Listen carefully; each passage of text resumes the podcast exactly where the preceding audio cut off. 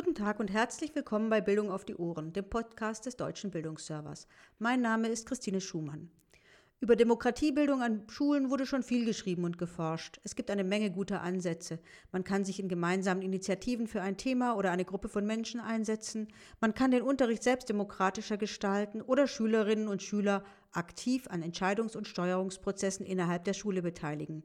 Man kann sogar demokratische Schulentwicklungsprozesse anstoßen. Eines sollte aber auf jeden Fall beherzigt werden, wenn man darüber nachdenkt, Demokratiepädagogik in der eigenen Schule umzusetzen und zu verankern. Ein demokratisches Miteinander lernt man am besten, wenn jeder und jede Einzelne sich aktiv an demokratischen Prozessen beteiligt und sich als handelndes Subjekt erleben kann.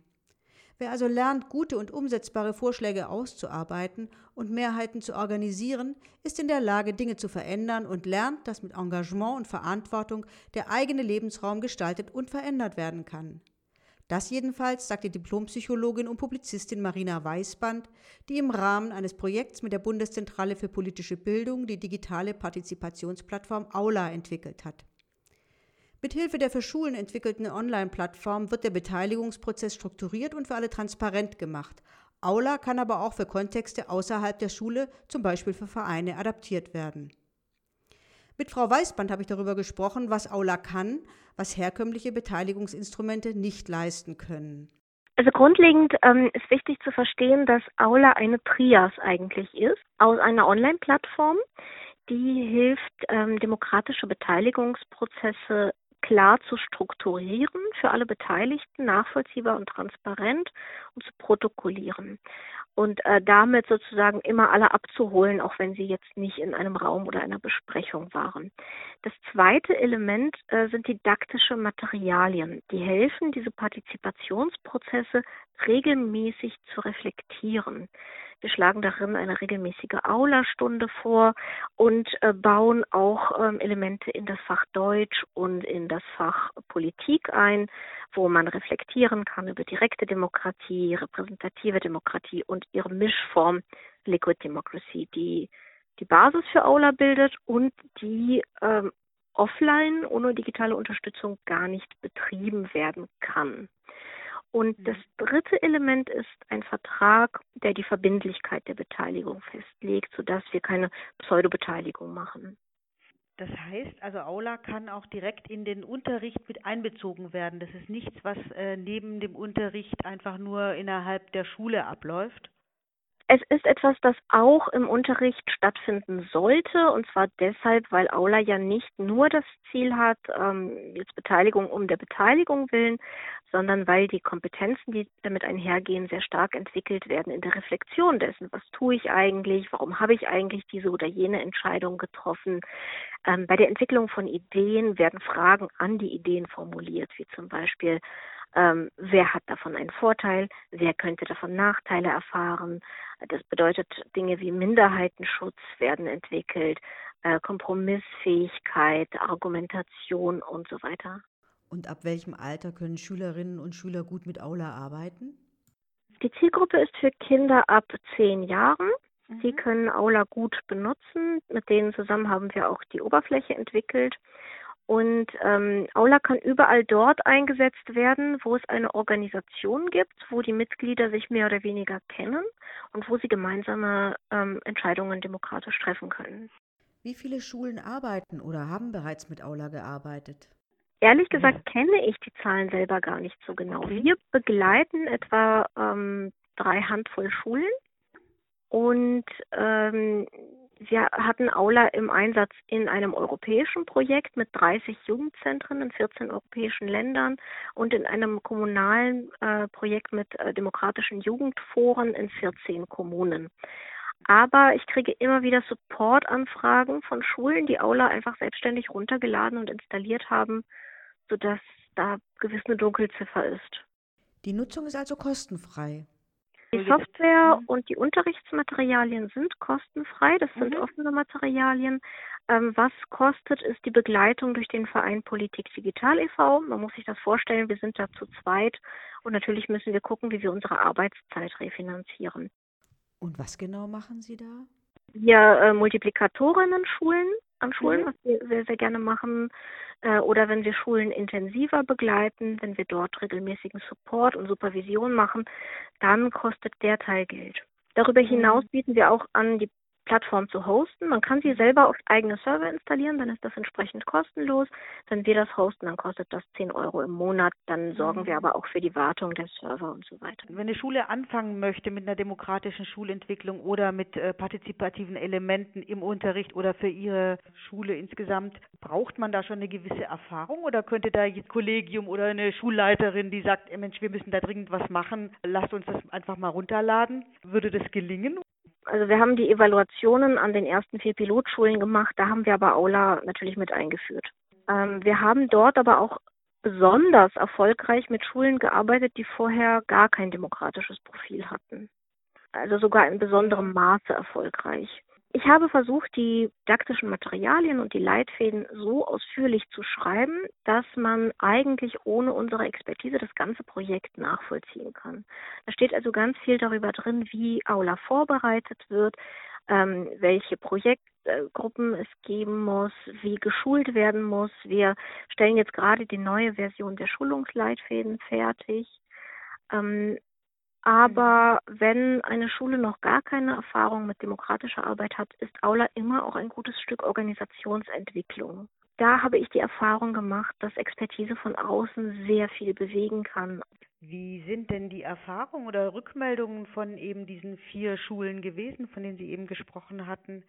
Drei der vier Schulen haben beschlossen, Aula über den Pilotzeitraum weiter zu betreiben die eine Schule, die das nicht gemacht hat, hatte Aula nicht schulweit implementiert, sondern nur für einzelne Lerngruppen. Mhm. Und da hat sich ergeben, dass dafür die Entscheidungsspielräume zu klein sind. Äh, wir haben in der Evaluation tatsächlich überraschend positive Ergebnisse gehabt, auch dafür, dass es die erste Version war damals. Wir haben gefunden, dass SchülerInnen sowohl in Fremd- wie auch in Selbsteinschätzung signifikant mehr Selbstwirksamkeit hatten. Sie waren eigenständiger, Sie haben eine Kompetenzsteigerung in ähm, sowas wie Argumentation, Formulierung, ähm, Demokratieverständnis und Medienkompetenz erlebt. Übrigens haben wir auch eine Steigerung der Medienkompetenz bei LehrerInnen gefunden. Ähm, darüber haben 80 Prozent der SchülerInnen in Fremdbeobachtung berichtet, was lustig ist, weil wir nicht danach gefragt haben.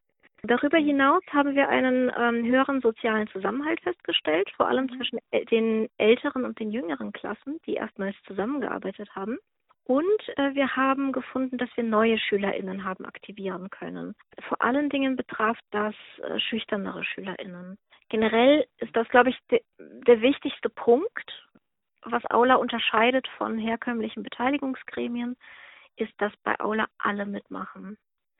Und es gibt keine Vorauswahl, wer mitmacht, sondern alle SchülerInnen machen mit. Manche aktiver, manche passiver, aber die, die Schwelle, sich sozusagen einzubringen, ist so viel niedriger, als sich in ein Gremium wählen zu lassen.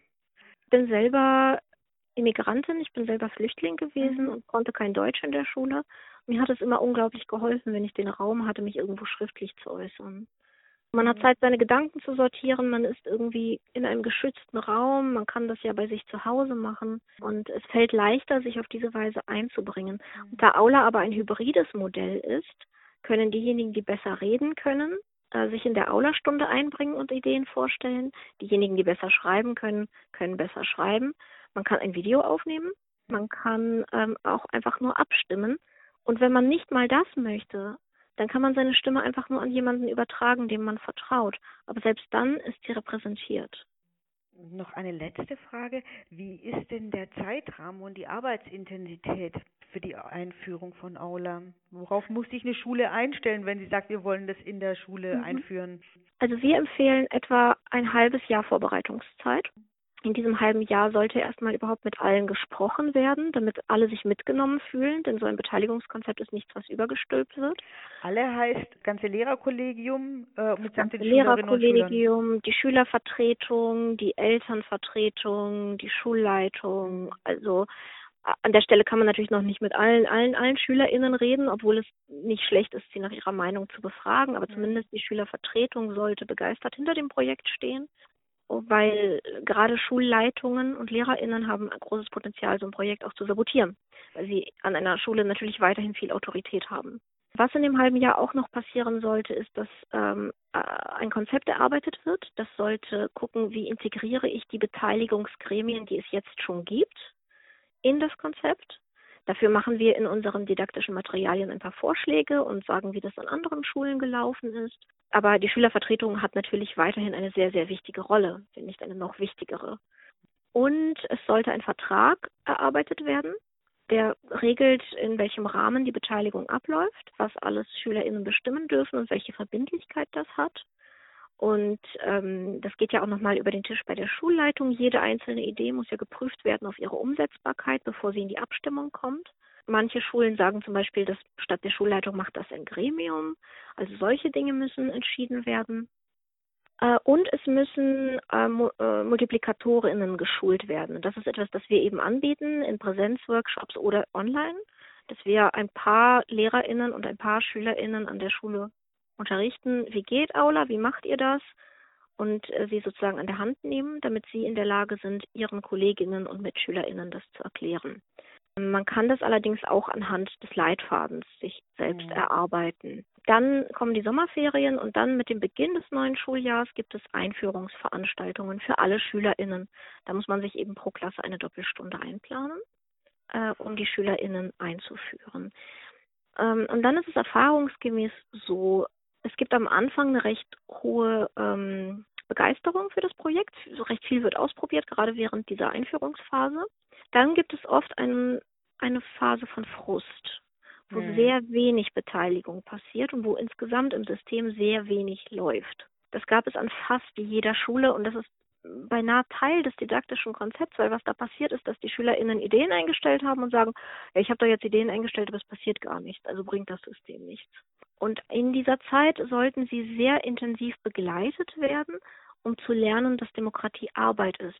Dass es also nicht reicht, eine Idee einzustellen, sondern dass man sie aktiv diskutieren, bewerben muss, dass man mit Leuten reden muss, dass man sich dafür einsetzen muss. Und wenn sie das gelernt haben, das passiert mm, so im Durchschnitt, würde ich sagen, nach einem halben Jahr, dann beginnt so eine Art produktives Plateau der Arbeit mit Aula. Und was ich jetzt bisher gesehen habe an Schulen, ist, dass es nach einem oder bis zwei Jahren eigentlich selbstverständlich und von alleine läuft. Aber je nach Schultyp ist es eben sehr wichtig, dass es begleitet und betreut wird von LehrerInnen, die auch an das Projekt glauben und die verstehen, dass man nicht erwarten kann, dass man mit dem Finger schnipst und eine lebendige Beteiligungskultur einsetzt, sondern es mhm. handelt sich ja um einen Rollenwandel bei den SchülerInnen und bei den LehrerInnen. Und sowas braucht Zeit und muss gelernt werden und das ist ja auch Ziel des Projekts. Ist Aula eher für einen langfristigen Einsatz in einer Schule oder Einrichtung gedacht oder steht eher der Projektcharakter im Vordergrund? Ich würde sagen, wenn man es nur für zwei Jahre plant, läuft es, äh, lohnt es sich kaum, weil es, wie gesagt, erst nach zwei Jahren auch wirklich so eine Selbstverständlichkeit an der Schule erlangt. Mhm. Und diese Selbstverständlichkeit später aufzugeben, ist ja auch schade. Mhm. Ähm, Aula ist ein dauerhaft begleitende Institution an der Schule mhm. und soll ja eigentlich nur, also die Software ist ja, wie gesagt, einfach nur dafür da zu strukturieren, Beteiligungsprozesse, die es meiner Meinung nach sowieso an jeder Schule geben sollte. Und ich habe inzwischen Schulen, da wir das 2016 angefangen haben einzuführen, in denen jetzt einfach schon äh, schon ältere Schüler sind, die Schule gar nicht mehr anders kennen. Allerdings ist es natürlich leichter, äh, wenn man Aula als Schule eingeführt hat, äh, über so eine Zeit, in der man sich nicht sehen kann, über Aula weiter zusammenzuarbeiten. Eine der Schulen, die auch eine Pilotschule war, hat, ähm, hatte keinen anderen Zugang zu ihren SchülerInnen, die hatten keine E-Mail-Adressen.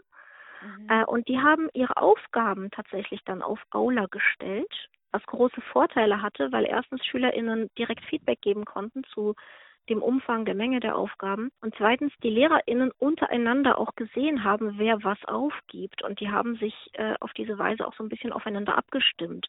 Also wenn der Chemielehrer gesehen hat, da ist jetzt in Deutsch gerade sehr, sehr viel, dann hat er sich ein bisschen zurückgenommen mit Aufgaben sie hatten halt sofort den Rückkanal und sie konnten auch Ideen einstellen, wie mhm. zum Beispiel Hausaufgabenmenge reduzieren. Ähm, und das ist, glaube ich, etwas, das ganz wichtig ist, gerade wenn wir in so einer Situation sind, wo wir an vielen Stellen Schule neu denken müssen. Das gilt ja nicht nur für dieses Jahr äh, dass man da direkt die SchülerInnen mit einbindet. Das hat besonders großes Potenzial in der Gestaltung des Ganztags, weil da nochmal die Partizipationsmöglichkeiten natürlich sehr viel größer sind. Vielen Dank für das Gespräch, liebe Frau Weißband.